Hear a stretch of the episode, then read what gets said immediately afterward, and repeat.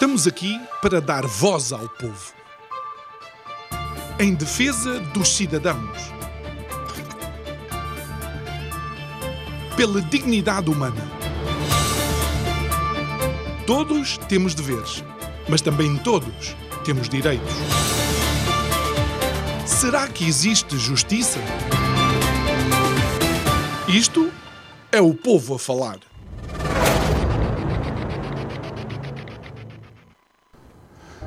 14 de fevereiro e diz-nos a tradição que o dia 14 de fevereiro é o dia dos namorados por excelência. Bom, embora provavelmente noutros países seja outra data, de uma forma geral, é comemorado neste 14 do segundo mês do ano. Mas deixe-me começar por falar, em vez de namorados, de famosos divórcios em Portugal. Olhe, por exemplo, Portugal e o crescimento económico, divorciados há mais de duas décadas, pese embora continuem pessoas a insistir que uma média de crescimento de meio ponto percentual é crescimento, quando todos os economistas sérios e pessoas sérias sabem que é estagnação. Outro divórcio também, olha, é Portugal e os salários altos, uma vez que em Portugal, em 2020, nós encontramos o país com os salários mais baixos da OCDE. Pois é, Dia dos Namorados. Boa noite, o meu nome é João Nuno Pinto e isto é o Povo a Falar. Estou consigo de segunda a sexta-feira, neste mesmo horário, emissão em simultâneo Curiacos TV e Rádio Vida 97.1. E o tema que decidimos como chapéu para este mês foi a palavra momentum. E tal como nós temos dito ao longo dos tempos, existem muitos sinónimos para identificar esta palavra. Por exemplo, dinâmica ou movimento que é algo que não encontramos na economia portuguesa, pelo menos de crescimento. Mas nem tudo está mal em termos de amores em Portugal. Nem, nem tudo está mal na vida amorosa portuguesa. Olha, Portugal ama ama a dívida pública. Não fosse ela a terceira maior da União Europeia, com 135% do PIB português ser o rácio para a nossa dívida pública, o que significa que Portugal já não produz riqueza suficiente para pagar a dívida pública. Isto é que é um amor muito grande. E outro amor também complexo a instabilidade fiscal. Isso é que os governos portugueses adoram, a instabilidade fiscal. Olha, num estudo que foi feito entre 89 e acabou em 2014, foram detectados nos cinco principais impostos portugueses 429 alterações, que significa uma média de 20 alterações por ano, que significa que nenhuma empresa portuguesa, nenhuma empresa consegue fazer uma gestão se o seu desenho fiscal está constantemente a mudar. Aliás, é este amor pela complexidade fiscal que faz com que o investimento estrangeiro não queira nada com Portugal. Mas olha, falando de divórcios novamente, o maior dos divórcios provavelmente está para acontecer entre os portugueses e os seus representantes no Parlamento. É que acabamos acabadas as eleições, parece que o nosso Parlamento, em vez de medidas e políticas para transformar o país, está mais preocupado em arranjar um decorador de interiores para saber onde vai sentar uma nova bancada parlamentar. Digo eu que cada vez mais percebo menos disto.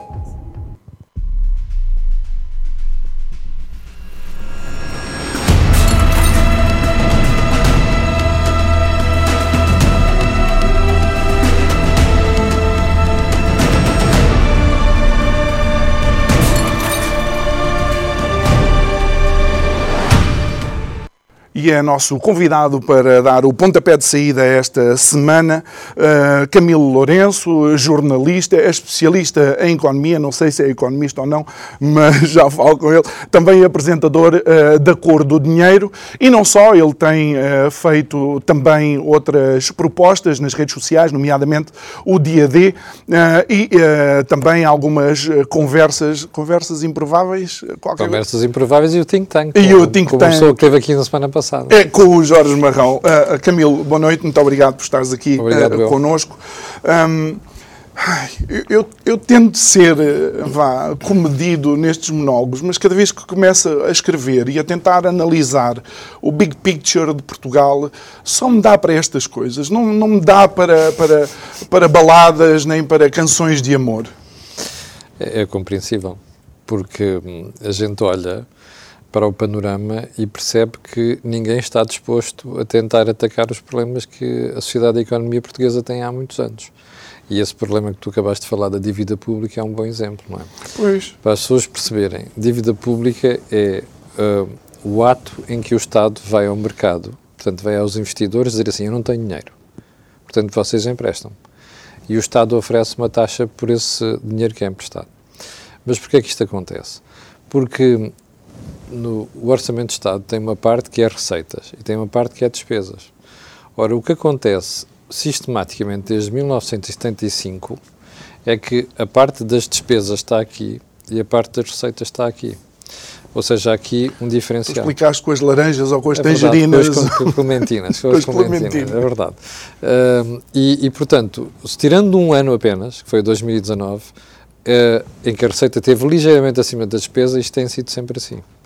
Bom, com uma agravante desde que eclodiu a pandemia, nós perdemos 14 mil milhões no PIB. Ou seja, aquilo que é a riqueza que nós produzimos anualmente. Portanto, de um ano para o outro perdemos 14 mil milhões.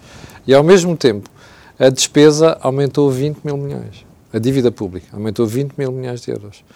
Ora, o drama é este. É que nós temos sistematicamente um orçamento desequilibrado e com isto fomos acrescentando dívida. Ora, a dívida tem que ser paga e todos os anos nós pagamos juros sobre essa dívida. Qual é o problema disto? É como tu explicaste há bocado, e muito bem, uh, aquilo que nós produzimos anualmente já não é suficiente para pagar o que devemos. Não é? Porque a dívida... Su, Passa aos 100%. Claro. Tu disseste 2020, 2020, o último número conhecido oficial do Eurostat é 2020. 135%, aqui o meu telefone, mas não faz diferença. Uh, assustou-se, assustou-se com, com a dimensão com a dívida pública. É verdade.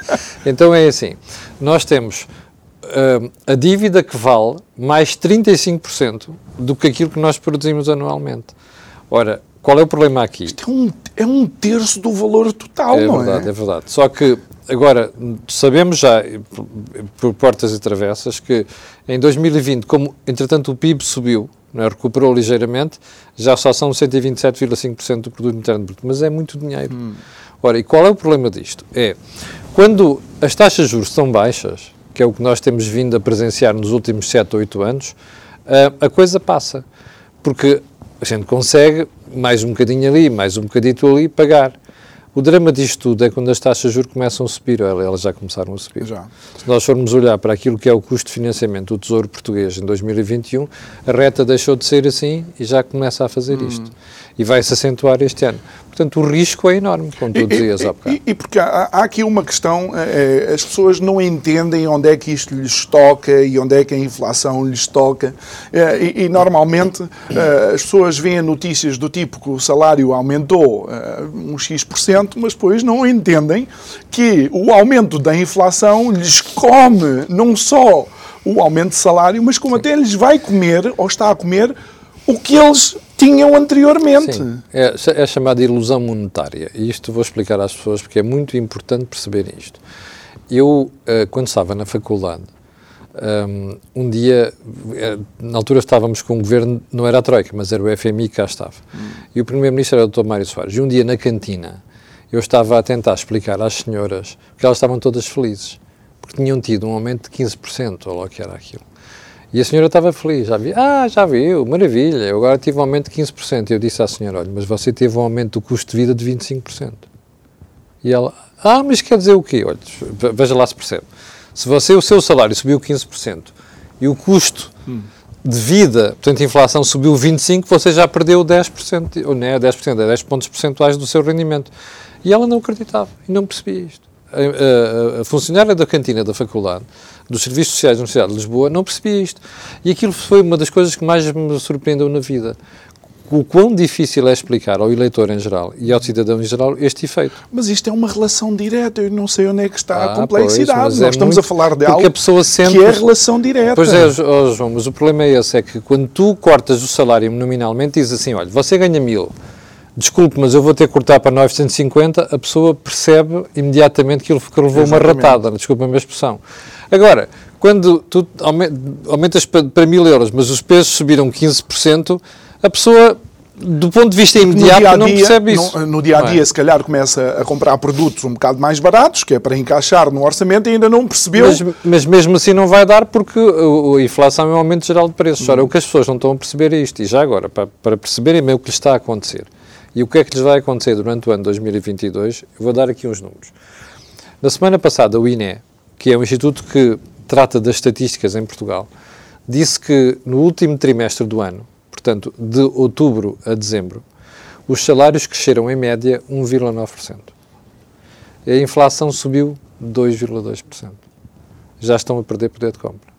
Este ano, os preços vão subir 3,3% e os salários vão subir em média 1% as pessoas vão perder, só os funcionários públicos vão perder um, uma, uma percentagem significativa do seu salário. Sim, porque o, o, o aumento manteve-se, eu creio que tu até escreveste um artigo claro, sobre isso, de é 0,9% e a inflação que... vai ser 3,3%, se for 3,3%, hum. que eu tenho suspeita que pode ser superior. E, e, e, honestamente, eu, eu vivi na Argentina, e a Argentina é um dos países que teve Ui. mais bancarrota, Ui. Eh, as pessoas têm que entender que a inflação é... é oh Uh, num país como a Argentina, uh, eu de manhã compro uma coisa a um preço e à tarde, e à tarde já compro a, a outro. Sim. Mas uh, o drama em Portugal é que Portugal já é um país pobre e, e, Portugal também tem um PIB potencial baixo, que é uma coisa que não se fala, não se fala muito. Não. Podíamos conversar um bocado sobre isso, o PIB Sim. potencial baixo. Isto tem a ver com o quê? Tem o facto, tem a ver com nós não termos a nossa estrutura produtiva otimizada. O que é que isto quer dizer? Vou dar um exemplo às pessoas, porque só, as pessoas só percebem mesmo com exemplos. Uma das coisas que nós gritamos em Portugal, pelo menos quem tem vontade de pegar o, o touro pelos cortes, diz assim: nós não temos a economia preparada para funcionar como os outros países que competem connosco. E não é preciso ir aqui ao lado da Espanha, basta olhar para a República Checa, para a República Eslovaca, para a Polónia, a Hungria, todos esses países que entraram na União Europeia depois de nós e que agora estão à nossa frente. Vou dar um exemplo. Em 2015, 15, o PIB da República Checa era 179 mil milhões de euros. Aliás, 160 mil milhões de euros. E o nosso era mais ou menos 200 mil milhões de euros. Eles estavam atrás de nós cerca de 30 a 40 mil milhões de euros. Neste momento, a República Checa já está à nossa frente. Já tem um, um PIB anual de de 220 mil milhões de euros. Nós vamos ficar, ficar para já nos, 20, nos 200 mil milhões de euros. Ou seja, esta gente já cresceu mais depressa do que nós. E porquê que já cresceram mais depressa do que nós? Porque têm uma série de, tomaram uma série de medidas nos últimos 20 anos, praticamente o tempo que eles levam na União Europeia, não são 20, é pouco mais de 15, que fez a diferença no crescimento económico.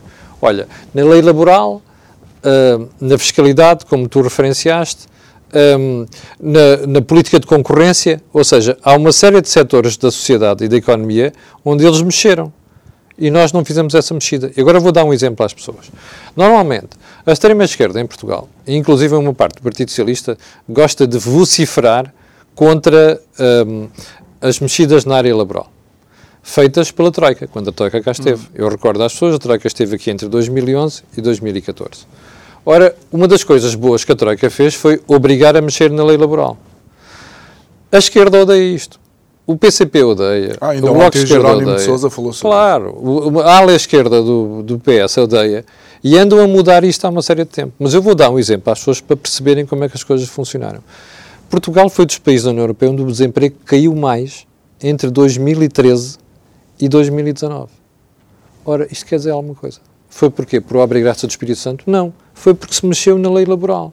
Ora, faz diferença. Hum. Portanto, estas mexidas como houve na, na, área laboral são mexidas que fazem falta em outros setores da economia e nós não fazemos isso. Por isso é que tu dizes que o PIB podia estar a crescer mais e não está. E, e, e algo que, que me parece extraordinário Uh, não, se, não se entender, por exemplo, que uh, estamos numa sociedade onde as mudanças são feitas a uma velocidade tremenda E os empregadores necessitam também deste tipo de velocidade à hora de, e lamento ter que dizer isto, de olhar para um funcionário que não é produtivo ou não tem as competências que necessita Sim.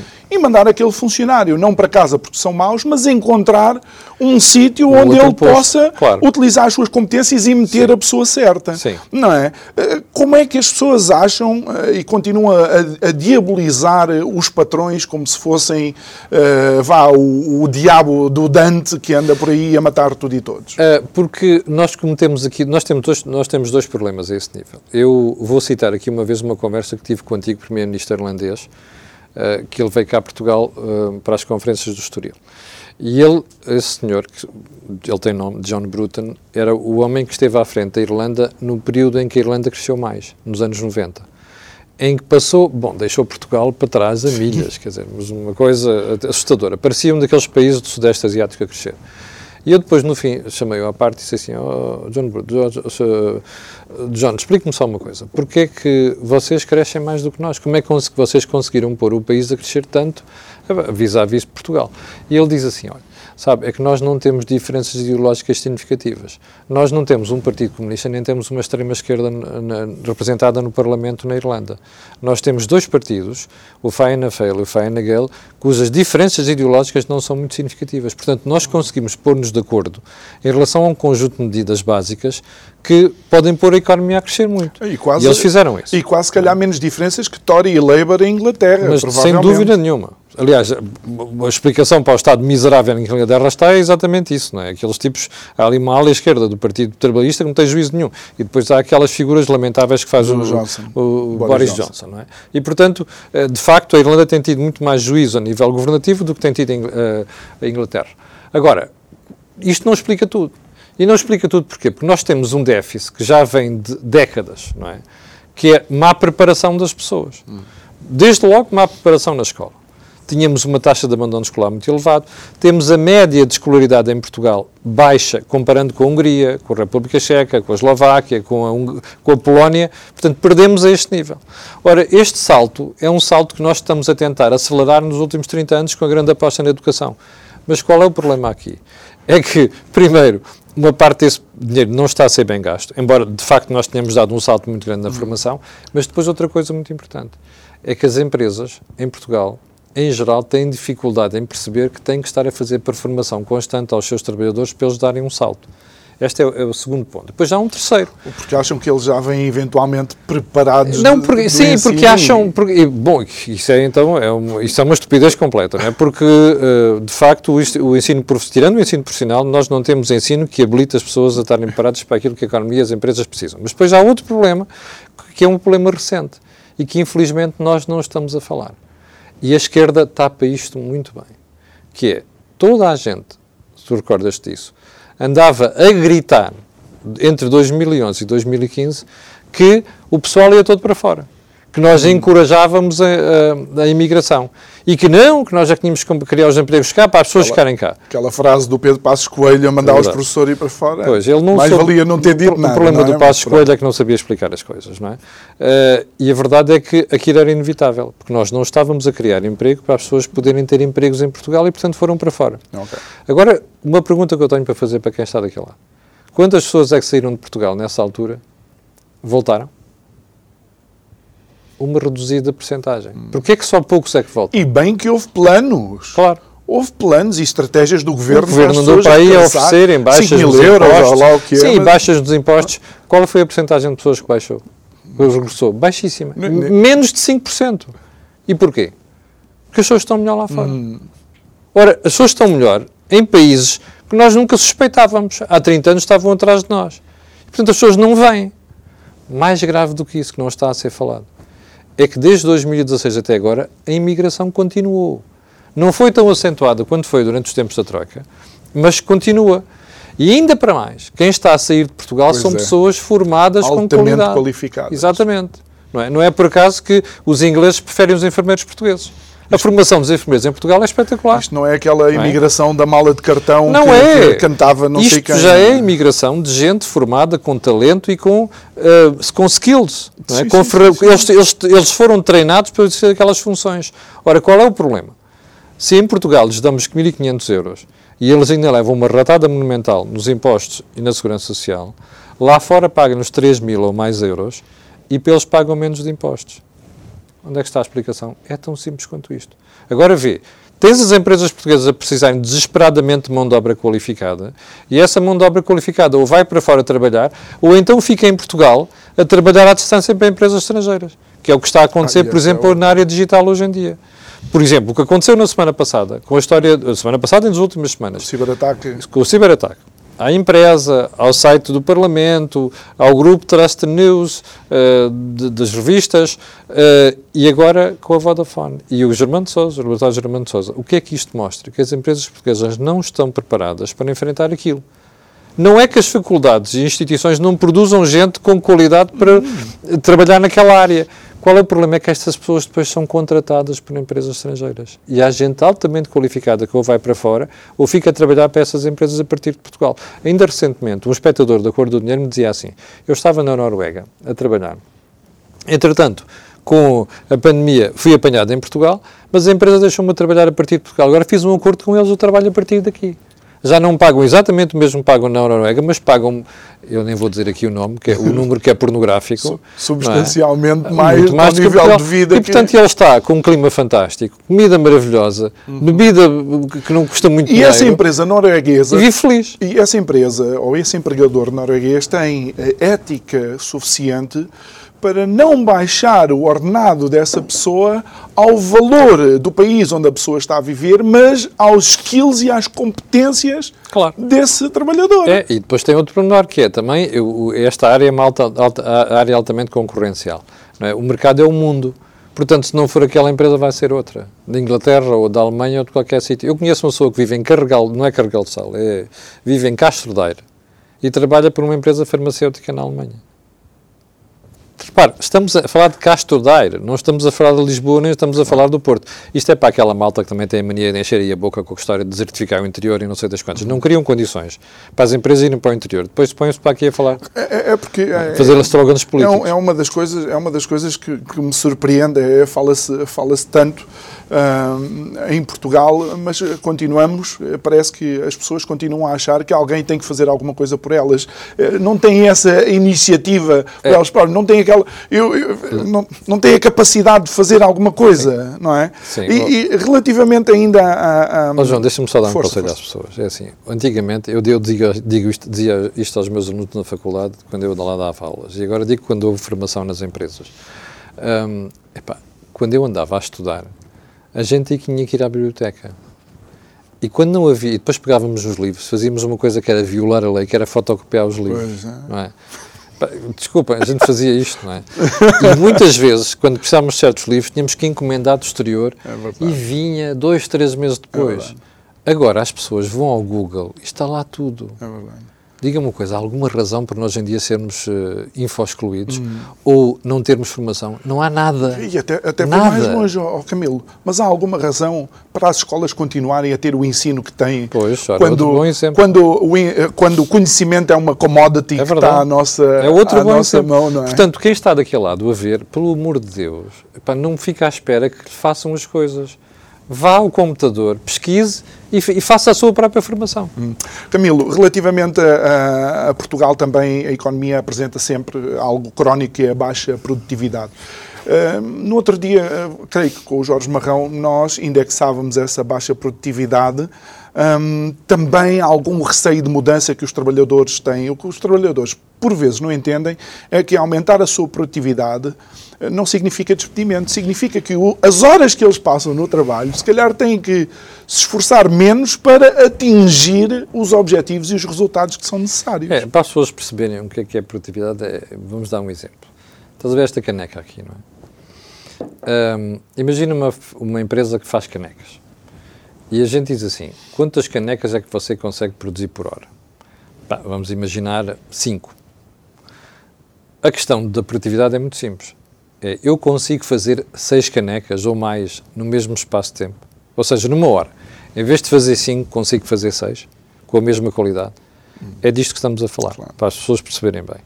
Ora, todo o nosso esforço numa empresa, trabalhadores, e todo o nosso esforço numa empresa os gestores tem de ser canalizado para aqui.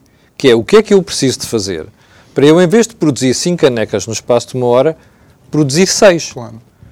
E o que é que isso me permite? Primeiro, aumentou o valor criado pela empresa, não é?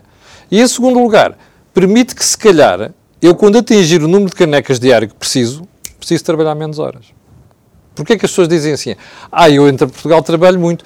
Não, em Portugal passa é muito tempo no, no escritório, Exatamente. não é? Algo que também é importante, Camila, e vou, vou utilizar esse, esse, exemplo da caneca, porque isto pode ser importante realmente para a audiência. As pessoas têm que entender que esta caneca, quando sai da linha de produção, ocupou um espaço ou é suposto pagar uma fatia dos custos operacionais de uma claro, empresa. Claro. Portanto, se eu só conseguir fazer cinco canecas, essa caneca para o mercado tem que ir a um preço suficientemente alto, sim, não sim. é? E estamos a falar de uma forma geral, para me pagar esses custos operacionais. Sim, é verdade. Significa isso... que pode aumentar a minha capacidade de concorrer no mercado. Ora bem, concorrer no mercado e fazer novos investimentos, que depois as pessoas ficam assim a pensar, está bem, mas espera aí, se eu fizer isto em menos espaço de tempo, eu torno desnecessário. Não. Pode ir para casa ou fazer outra coisa qualquer, receber o mesmo, porque o valor criado foi o mesmo, e mais, a empresa fica com um arcabouço, do ponto de vista financeiro, que lhe permite, imagina, fazer outros é investimentos. Deixa-me é? dar-te um exemplo. Nós temos aqui estes post-its são a ideia de um trabalhador da 3M, é porque a 3M disponibilizou um laboratório de experimentos Sim. para que os trabalhadores, no seu tempo livre, pudessem lá ir experimentar produtos novos. E esse trabalhador inventou estes uh, post-its. É, portanto, todo este processo produtivo, desde gestores até trabalhadores, funcionários, têm de estar preparados para esta mentalidade que é como é que eu consegui produzir mais em menos tempo de maneira a aumentar o valor que a minha empresa cria. E depois repara que outra coisa que não é feita em Portugal. Nós em Portugal temos, a esmagadora maioria das empresas tem um, um salário fixo. E muito poucas, provavelmente inferior a 10% delas, é que indexam uma parte do salário àquilo que é a produtividade da pessoa. E, portanto, imagine esta situação. Eu deixei de produzir 5 canecas, passei a produzir 6. Se a empresa for inteligente, diz assim ao trabalhador, olha, se tu conseguires chegar lá, eu vou-te dar 10% daquilo que for o valor criado. As pessoas não ficam eh, mais interessadas na claro mudança, ficam. E é isto que é preciso as empresas fazerem. Portanto, o problema aqui não é só os trabalhadores, nem os sindicatos, é também os gestores. Relativamente à internacionalização, eu penso que só, só estamos atrás da Bulgária em termos de baixa internacionalização. Um, e este aqui acaba por ser surpreendente, porque, obviamente, não quero entrar outra vez na mesma lenga-lenga dos palopes e da língua portuguesa, porque olhamos para Angola e o maior criador de Angola não é Portugal, é a China. Hum. Mas estamos, de facto, a perder algumas oportunidades. Sim, nos países de expressão portuguesa sim, mas tem muito a ver também com duas questões. Primeiro, nós não temos o arcabouço financeiro que tem outras potências, nomeadamente a China, não é? E em segundo lugar, é um complexo histórico. E eu estou à vontade, que eu cresci em África, cresci em Moçambique, portanto estou à vontade para dizer isto. Um, se uma empresa portuguesa cometer um erro em Angola ou em Moçambique, vão dizer assim, colonialistas. Se for um chinês, eles calam-se.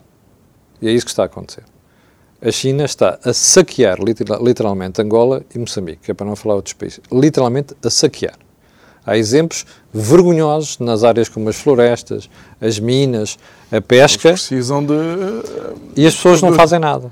Não, não fazem. Prima. E garanto uma coisa: se fossem os portugueses a fazer 20% daquilo, eram insultados em tudo quanto é sítio. Portanto, está aqui o complexo histórico. Bom, mas agora, voltando à, à, internacionalização, porque não tem apenas a ver com os PALOP, uh, o que nós temos que pensar é o seguinte: vamos pensar naquelas viaturas que são feitas na Auto Europa, em Palmelo. Entra matéria-prima, chapa, motores e saem carros. Qual é a taxa de incorporação nacional naquele carro que sai dali? Não chega a 30%. Uhum. O que quer dizer que nós temos que ir, que a Auto Europa tem que ir buscar o motor a um sítio, as rodas a outro, as jantes a outro e depois a chapa para, para prensar a outro e as máquinas para prensar a chapa a outro sítio. Vem tudo para Portugal, é montado aqui e depois é exportado. Isto é a coisa mais normal hoje em dia. Se nós pegarmos num carro saiu da Auto Europa, há ali componentes que vêm de dezenas de países completamente diferentes, inclusive é Portugal. Ora, o que nós temos de pensar é a economia hoje em dia está tão aberta, e isto é a prova disso, que nós temos de ter condições para atrair as empresas que quiserem vir aqui, para aqui, mas cuja produção não dependa apenas de Portugal, dependa deste circuito de logística que é o mais sofisticado hoje em dia, que envolve dezenas de países em todo o mundo. O que nós precisamos é de fazer isto. E precisamos de pensar noutra coisa. As economias pequeninas não sobrevivem fechadas sobre si próprias. próprias. Economias como Portugal têm que estar o mais abertas ao exterior.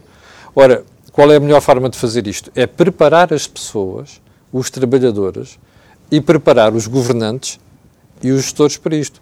Um bom exemplo. Aquele exemplo da República Checa que nós vimos há bocadinho. Eles estavam atrás de nós em 2015 e agora estão bem à nossa frente. Porquê é que eles fizeram isto? Nós, como trabalhadores, nós, como gestores, e os políticos têm que ter a abertura de dizer assim: epá, vamos lá olhar para aquilo e perceber o que é que eles fizeram que nós não fizemos fazer benchmark como lá, fazem as sim, empresas. Diz-me lá qual é o, o, político que está disposto a fazer isto. Pois. Eu vou dizer às pessoas, lembrar às pessoas a conversa na, na, na, campanha eleitoral. Quando a iniciativa liberal e até uma parte do PST começaram a dizer assim, já olharam para a República Checa, o que eles fizeram, qual é que foi a resposta do PCP, do Bloco de Esquerda e do, do Partido Socialista? Não, isso aí é favorecer milionários. Ou seja, a conversa em Portugal é mais do vamos distribuir do que é vamos criar. É só preciso lembrar às pessoas para distribuir é preciso criar primeiro. Não é? Claro. Mas, que é mas, aquilo que nós fazemos mal. Mas aqui, aqui há um outro desafio e, e permite-me também abordar isto contigo. Eu continuo a achar que uh, ir buscar as políticas aos países uh, que têm resultados e não ter os políticos com a mesma ética que esses países têm, aqui nunca ia, nunca ia resultar. Ou se, é resultava, é ou se resultava era um resultado residual, Camilo. É verdade, a culpa é nossa. Então isto, estas últimas eleições foram um bom exemplo, não é? Porque nós, o que é que nós tivemos? Nós temos um crescimento miserável nos últimos seis anos. Bem podem vir com a conversa de que cresceram 2,2. Esta, esta coisa, comparada com o crescimento que nós tivemos quando Portugal aderiu à União Europeia e o, e o professor Cavaco Silva era Primeiro-Ministro, isto é uma vergonha. Nós crescíamos a taxas acima de 4,5%. E agora o que nos estão a dizer é que temos que ficar contentes com taxas de 2,2% ou 2,3%. Isto é absolutamente miserável. Mas, pelos vistos, as pessoas gostam. Pois, é...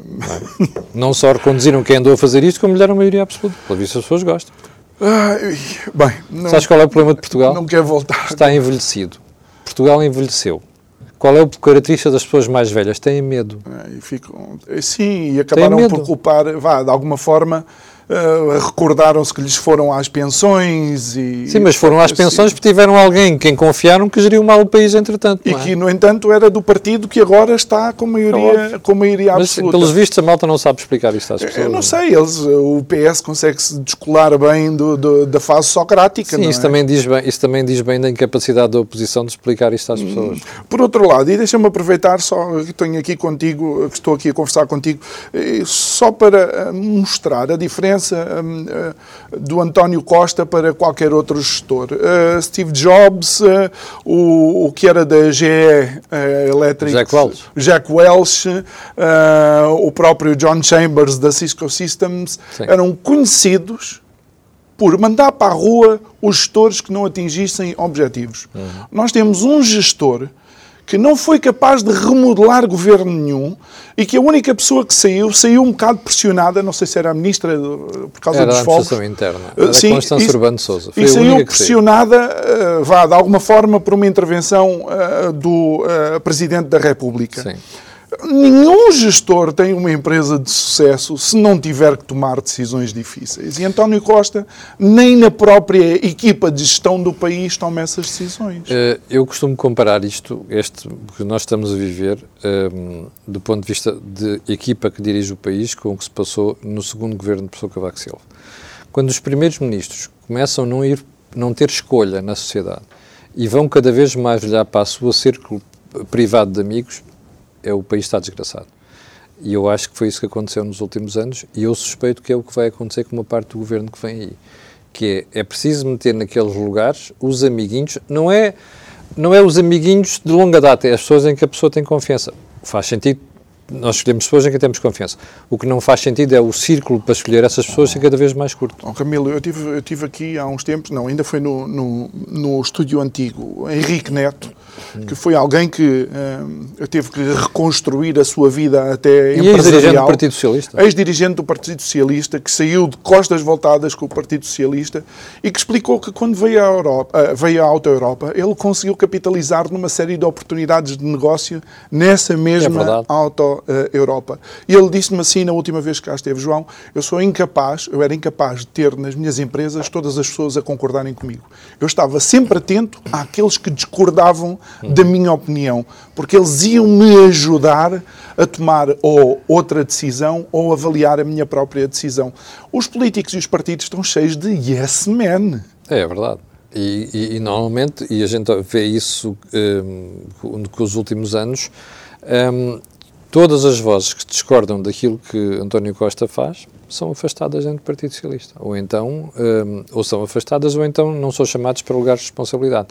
E isso é, mas, infelizmente, isso é um problema geral dos partidos, não é só com o Partido Socialista. Sim, sim, sim. É um problema geral dos partidos. E é das coisas que mais penaliza depois a qualidade da governação. E, e, o interessante é que, realmente, pensando nisso, o Pedro Nuno Santos começou a falar muito, muito menos, não é?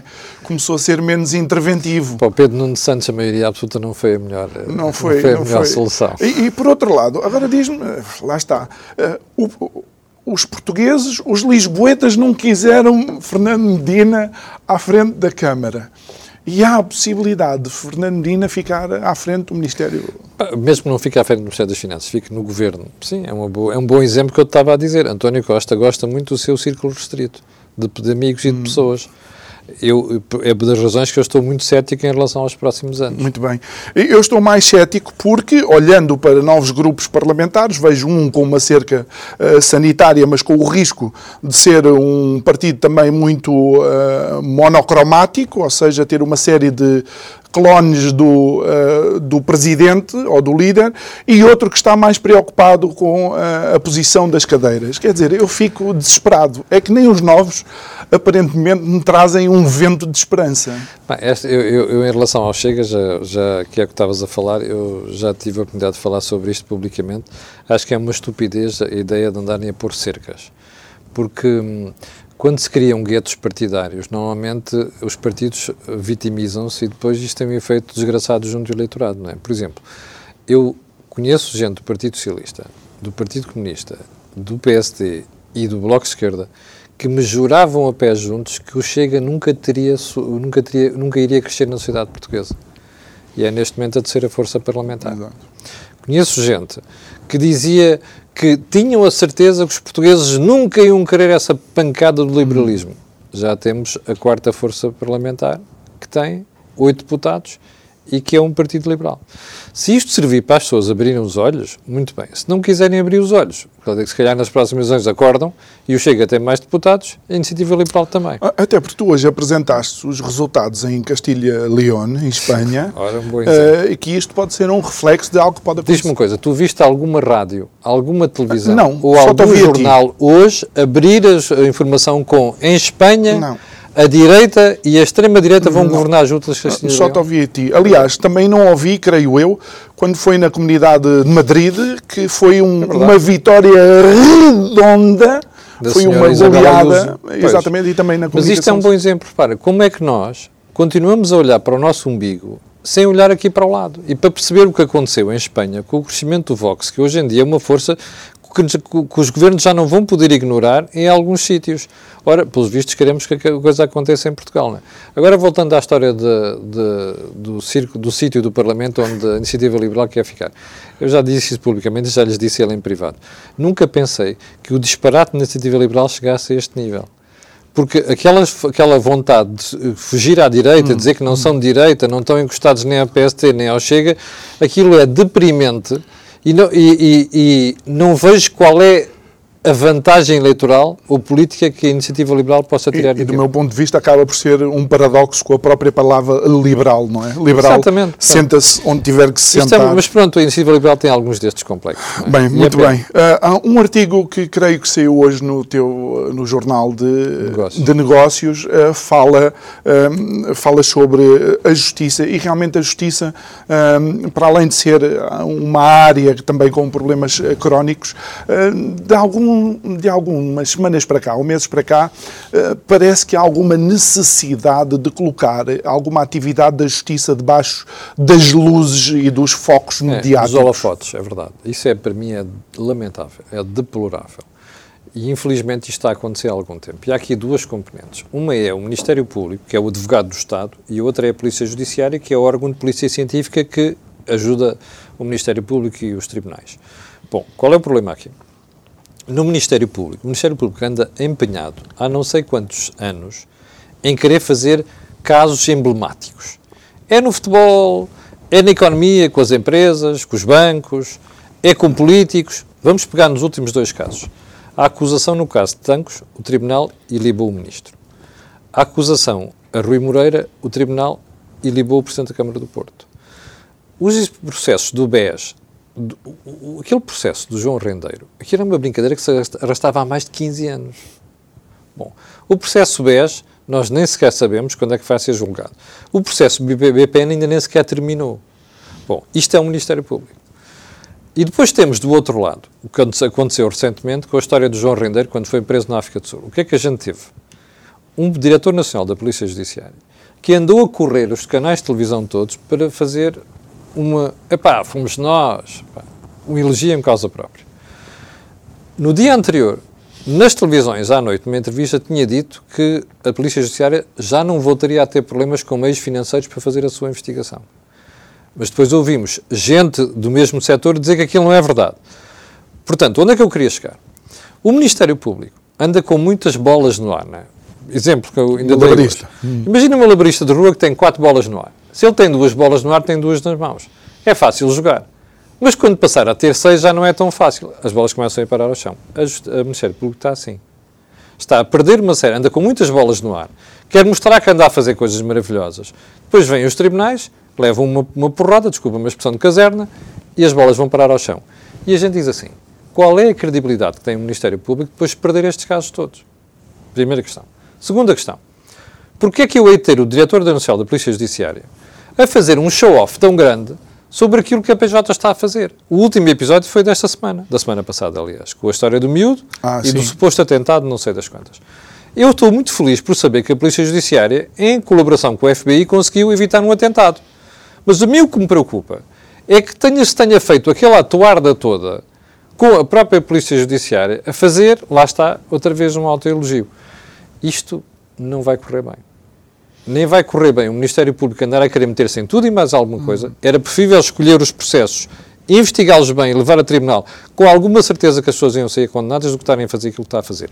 E a outra componente que não me parece nada que vai correr bem é esta história do Diretor Nacional da Polícia Judiciária andar a tentar a fazer este show-off todo a dizer que afinal está tudo bem Epá, e nós voltamos a ganhar o protagonismo já tivemos outros tempos. Mas, mas, mas, isso acaba por ser quase um trend que estamos a ver nas forças de segurança. Eu recordo, é. por exemplo, do Magina, que é o Presidente das Polícias, também houve uma fase em que até falou por cima do Ministro. Sim. O Ministro que era, não pois. interessa, mas pronto. As polícias têm de perceber que a sua função é serem discretas. E eu aqui acho que a, a doutora Cândida Almeida, procuradora agora reformada, que foi a senhora que teve a missão de se opor, do ponto de vista judicial, à GFP 25 a Portugal, e o que ela disse na semana passada, que foi, atenção, há coisas que nem vale a pena dizer cá para fora.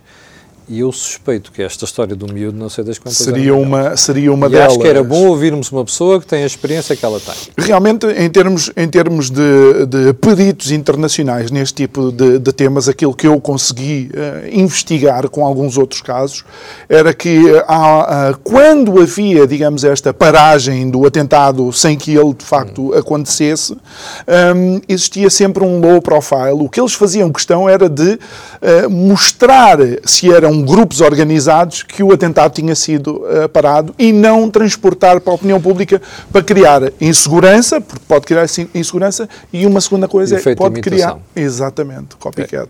É. Até porque nós sabemos que hoje em dia a sociedade está cheia de malucos, não é? E ainda para mais, os meios que os malucos têm hoje em dia não são os mesmos que havia aqui há uns anos. É muito fácil hoje em dia ter acesso a meios que permitem produzir massacres em massa. Já que, já que falámos da Noruega, eh, recordas-te aquele massacre Sim, é do Bernvik? E aqui, de cada vez que a polícia pessoas, acho eu. E de, de cada vez que a polícia faz uma investigação ou vai a certos bairros de Lisboa, é só ver o arsenal que se consegue ali. Portanto, alguma parte desse arsenal é vendido por baixo da mesa a qualquer pessoa que queira fazer uma ação criminal.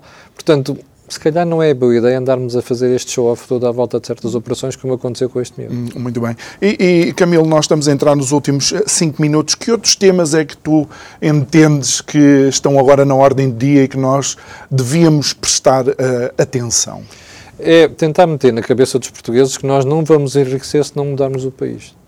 Ou seja, aquelas reformas que a gente está a dizer, chamadas reformas estruturais, hum. e que toda a gente fala delas há 10 anos, que as pessoas não querem fazer e não querem fazer porque a extrema-esquerda odeia e depois o Partido Socialista tem medo de se meter com a extrema-esquerda uh, e depois quer, diz que quer se diferenciar da direita e não os quer fazer, se nós não os fizermos, há uma certeza que a gente tem. Neste momento já somos o 21 país da União Europeia. Daqui a 5 anos estamos nos 26 ou 27 que hoje em dia já são 27 só, porque a Inglaterra saiu, não é? Uhum. Portanto, isto é a melhor forma nós daqui a 5 anos ou 7 estarmos na cauda da Europa. Pelos vistos, isto não preocupa as pessoas, não é? Porque em 2015 nós estávamos em 15º lugar, agora já estamos em, 10, em 21º. E já fomos ultrapassados, inclusive pela Polónia, e pela, pela Polónia e pela Hungria, pelas contas que eu tenho de 2021. E daqui a umas semanas vamos confirmar isso. Mas se isto se confirmar, é deplorável. Não é? Porque nós percebemos que existe uma classe política que a única coisa que soube fazer foi levar o país para a cauda da Europa. A gente pode dizer, ah, também, mas eu vivo bem. Vive bem, não, vive remediado tem um SNS, tem reformas que ainda se pagam, tem salários remediados, as pessoas ficam contentes SNS, com mas isso. não tem médico de família, por exemplo. Pois é, estás a ver? E depois, quando é preciso teres, teres uma cirurgia coronária, os tipos, eles dizem, ah, não, olha, isto agora piorou 20%. Hum, hum. O número de, de... É esse o problema que a gente tem. Agora, a questão é, quando nós nos comparamos com outros países, é uma vergonha. É uma vergonha, porque nós já chegámos a estar em 15º lugar é? Esta, nesta altura já devíamos estar muito próximos da média europeia e vamos deslizando. E depois há esta conversa deplorável do governo, que é assim: ah, nós estamos a crescer acima da média da União. Para já é mentira. Em 2021 não crescemos acima da média da União Europeia. Agora, nos anos em que crescemos, a questão é: mas estamos a querer, estamos a comparar com quem? A média toda da União? Está bem, mas como há duas economias que têm um peso muito grande, aliás, três, que são a Alemanha, a França e a Itália, e que estão a crescer pouco, pouco mais do que zero, quer dizer que esta média está muito influenciada por estes três da vida airada. Ora, não é estes com que eu tenho que comparar. Eu tenho que comparar com a Espanha, tenho que comparar com a República Checa, com a Hungria, com a Polónia, que são aqueles do nosso campeonato, que eram do nosso campeonato e, e que, que, estão a crescer muito mais do que nós. Se nós fôssemos ambiciosos, mesmo politicamente, o que estávamos a dizer aos portugueses era isto Infelizmente, a conversa, como tu viste na campanha eleitoral, foi exatamente a oposta. Sim, e, e, e, houve, eu creio eu, inclusive de partidos que eh, estão na oposição e que deveriam ser, vá, ou ter a ambição de suceder ao PS a governar, é um, eh, quase um esconder destas, destes não, temas. Por exemplo, não vi, tirando a iniciativa liberal, não vi o PSD nem o CDS, por acaso o CDS fez esse esforço, de explicarem ao eleitorado que o facto de nós estarmos a deslizar para a cauda tem a ver com aquela cara que está ali, antes chamada António Costa. E, e, e relativamente a essas, a essas mudanças, e, e, estamos mesmo a chegar já aos últimos, aos últimos minutos, hum, a questão que os portugueses têm que entender, e vou utilizar a expressão que foi uma expressão, creio que da década de 80 ou antes, que é o apertar do cinto, não há mudanças estruturais, não há uma forma de mudar a economia deste país sem existir dores de crescimento. Exatamente. Nós temos que sofrer, é se calhar, agora para é. depois. Por acaso é verdade, ainda bem que passa essa mensagem, porque uma coisa é dizer às pessoas assim: olha, você vai ter que fazer reformas de duas maneiras, ou obrigado ou por sua vontade. Obrigado a gente sabe quando é que foi, quando veio cá a Troika, não é? E doeu. Por sua vontade é fazer agora, quando as coisas estão mais ou menos e a gente ainda tem espaço para depois acomodar as dores que isto vai criar. Mas O drama disto tudo é que não conseguimos ter uma classe política que seja capaz de explicar isso aos portugueses. É essa falta, provavelmente, de, de transparência, mas eu nem posso dizer que eles estão afastados, então eh, tivemos uma abstenção mais, mais baixa do que coisa. Não, mas isto, mas atenção, que eu acho que a gente pode estar perante uma, uma mudança, porque primeiro, primeiro aspecto, a, abstenção nos ciclos fora da, fora da Europa baixou, uhum. e internamente também. Pronto. Ora, tivemos dois partidos novos já grandes no Parlamento. Bom, se a malta quiser perceber o sinal, muito bem. Se não quiser perceber não... o sinal, nas próximas eleições vai ter uma surpresa ainda maior. Ou então olhe para a Espanha. Exatamente. Camilo, é muito obrigado. Obrigado, eu. Obrigado a si também que nos acompanhou neste Isto é o Povo a Falar, que inicia esta semana. Estivemos a conversar com o Camilo Lourenço. Quero relembrar que também pode ver o nosso, ouvir o podcast. Não se esqueça. Até amanhã. Obrigado.